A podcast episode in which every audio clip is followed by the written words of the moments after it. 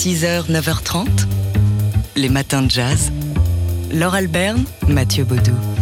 Est-ce que vous vous souvenez de ce projet dont on vous avait parlé dans les matins de jazz parce qu'on avait adoré son idée? Ça s'appelle The Anonymous Project. C'était à l'initiative euh, du collectionneur américain Lee Schulman et, d'une éditrice. Euh, l'idée, c'était de, bah, de, récolter un maximum de photographies de, de famille, de photographies amateurs, euh, ce qu'on appelle la, photo vernaculaire, la photo de, de tous les jours, de familles américaines des années 50 et 60, pour bah, en tirer la substantification moelle et raconter cette Amérique-là, cette Amérique bah, des, Trente Glorieuses, dirons-nous, de, la société de consommation de l'après-Seconde Guerre mondiale. Voilà, alors c'est super intéressant. C'est une Amérique qui est essentiellement blanche, hein, il faut le dire, euh, et qui veut montrer bah, le, progrès, le succès. On photographie euh, la belle photo, la belle maison, la belle pelouse, et puis il y a des choses derrière, en arrière-plan, ou dans des détails, dans les personnages qui nous racontent une autre Amérique et c'est le propos euh, de cette euh, collection capsule American Stories qu'on va pouvoir voir à partir de la fin de cette semaine euh, à la Polka Gallery, à la Polka Factory à Paris. On écoute Bastien Manac qui est le responsable du lieu. Bah, déjà, elles incarnent une époque où la photographie avait quelque chose de beaucoup plus incarné. C'est la grande époque de la photographie couleur. L'appareil photo était au centre de la fête.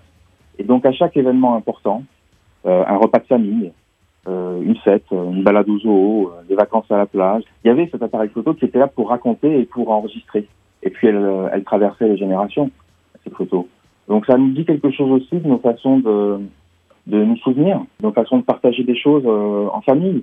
Il y a un côté très intime et très nostalgique dans, cette, dans ce corpus d'images.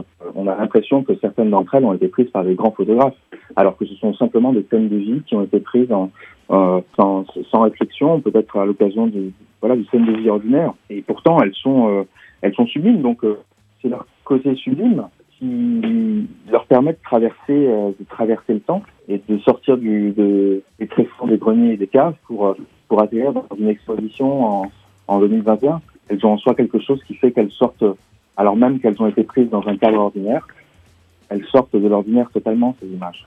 Voilà, j'espère que vous avez bien compris Bastien Manac. Le son n'était pas très bon. Euh, si vous êtes à Paris, allez voir donc euh, cette collection capsule de The Anonymous Project euh, à, la, à la galerie Polka. C'est dans le Marais. Vous pourrez vous offrir des photos inédites, hein, des tirages en A4 et A3+, à partir de 100 euros. C'est un, un beau cadeau à se faire pour des photos originales et anonyme donc.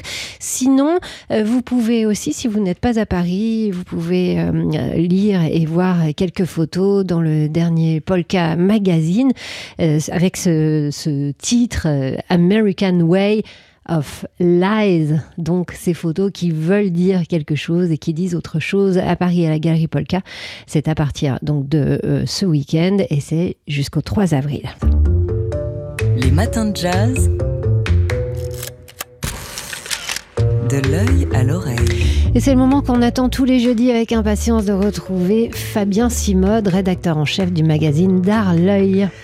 92 millions de dollars, l'équivalent de 76 millions d'euros. Vous avez peut-être entendu parler de cette vente record d'un tableau du 15e siècle. Un portrait d'un jeune homme attribué à Sandro Botticelli. Si jamais ce nom ne vous disait rien, sa peinture, elle, vous la connaissez. C'est lui qui a peint la naissance de Vénus, cette femme nue, cheveux au vent, sortant d'un coquillage. Sandro Botticelli est donc l'un des plus grands peintres de la Renaissance italienne. Si nous devions établir un palmarès, il arriverait à la troisième position derrière Léonard de Vinci et Michel-Ange, ses contemporains. C'est donc l'un de ses portraits qui s'est envolé chez Sotheby's à New York pour 92 millions de dollars permettant à son vendeur, le milliardaire américain Sheldon Solo, qui avait acheté l'œuvre en 82 pour 1 million de dollars seulement, de réaliser une belle plus-value. Cette vente pulvérise le record de Botticelli qui était fixé à 10 millions de dollars pour la Madone Rockefeller. Mieux, elle fait du portrait du jeune homme le deuxième tableau ancien le plus cher après le Salvador Mundi attribué à Léonard de Vinci qui avait été vendu, vous vous souvenez, pardon, 450 millions de dollars en 2017 ce Salvatore Mundi, vous nous en aviez parlé, Fabien, dans les matins de jazz, à propos de la polémique qui entourait aussi son attribution. Oui, c'est un peu la même histoire qui se joue aujourd'hui avec le Botticelli, dont un article du Monde souligne les origines troubles. Le journal remarque en effet que l'attribution du tableau à Botticelli est très récente. Avant, 2019, avant 2009, le portrait était en effet attribué à Botticini, un contemporain de Botticelli, certes très doué, mais qui n'avait pas son talent. Et ce n'est pas tout. Le tableau incorpore un médaillon peint par un autre artiste, un Siennois. Or, Florence, où travaillait Botticelli auprès des Médicis, était la rivale de Sienne en Italie. Qu'un peintre florentin rende hommage à un Siennois serait donc inédit. Autre chose, une radiographie révèle l'existence, sous la couche de peinture, d'un autre portrait, celui d'un homme âgé cette fois, lequel aurait davantage les caractéristiques d'un Botticelli. Certains émettent donc l'hypothèse qu'il s'agirait d'un véritable Botticelli très abîmé sur lequel on aurait repeint au 19e siècle un portrait de jeune homme plus dans les goûts de l'époque. 92 millions de dollars pour un hypothétique vrai faux Botticelli, n'est-ce pas un peu exagéré? Cela fait en tout cas très cher l'hypothèse. Les matins de jazz. De l'œil à l'oreille.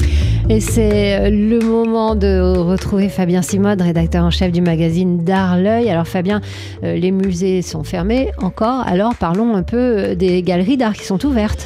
Et puisque l'on regarde le verre à moitié plein, ce matin, une enquête du comité des galeries d'art en France révèle que la fréquentation des galeries a considérablement augmenté ces derniers mois, en raison notamment de la fermeture des foires et des musées. Mais qui dit verre à moitié plein dit Mathieu verre à moitié vide. Car Oui. selon cette enquête, Aussi. 78% des galeries déclarent avoir vu leur chiffre d'affaires baisser de parfois plus de 50% depuis le confinement en mars 2009.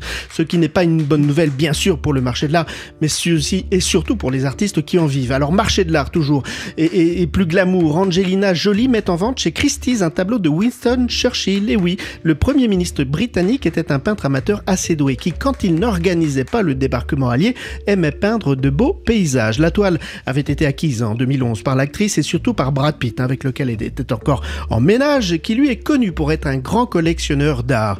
L'œuvre représente la tour de la mosquée Koutoubia au Maroc, un peinte par Churchill après la conférence de Casablanca en 1943. Alors ce double pédigré, Churchill d'un côté, Angelina Jolie de l'autre, fait estimer la toile entre 2 et 3 millions d'euros. Alors ce n'est pas un Botticelli, mais c'est tout de même pas mal pour un peintre amateur. C'est vrai que c'est pas mal. Moi, je retiens de cette information que Bradou est un, un chic type quand même, hein, puisqu'il a laissé cette toile à Angelina. Euh, ce week-end, bien que le musée soit fermé, Fabien, vous nous y emmenez quand même au Louvre, en l'occurrence. Oui, et, et on va passer par la porte d'entrée du site internet, puisque le Louvre, euh, en partenariat avec les Journées internationales du film d'art, met euh, en ligne une série de documentaires Palette. Vous avez ce Ah, documentaire oui, d'Alain Jobert créé à la fin des années 80-90 qui pendant une demi-heure analyse une toile de fond en comble, sa composition, son peintre, son histoire, son contexte. C'était vraiment passionnant. Moi, c'est cette série qui m'a aussi donné euh, envie de découvrir et qui m'a donné, euh, euh, qui m'a fait aimer l'art tout simplement. Voilà, c'est sur le site internet du Louvre. Merci Fabien Simode, rédacteur en chef du magazine D'Art L'œil, à retrouver chez tous les bons kiosquiers ou enfin les gens qui vendent des bons magazines, quoi.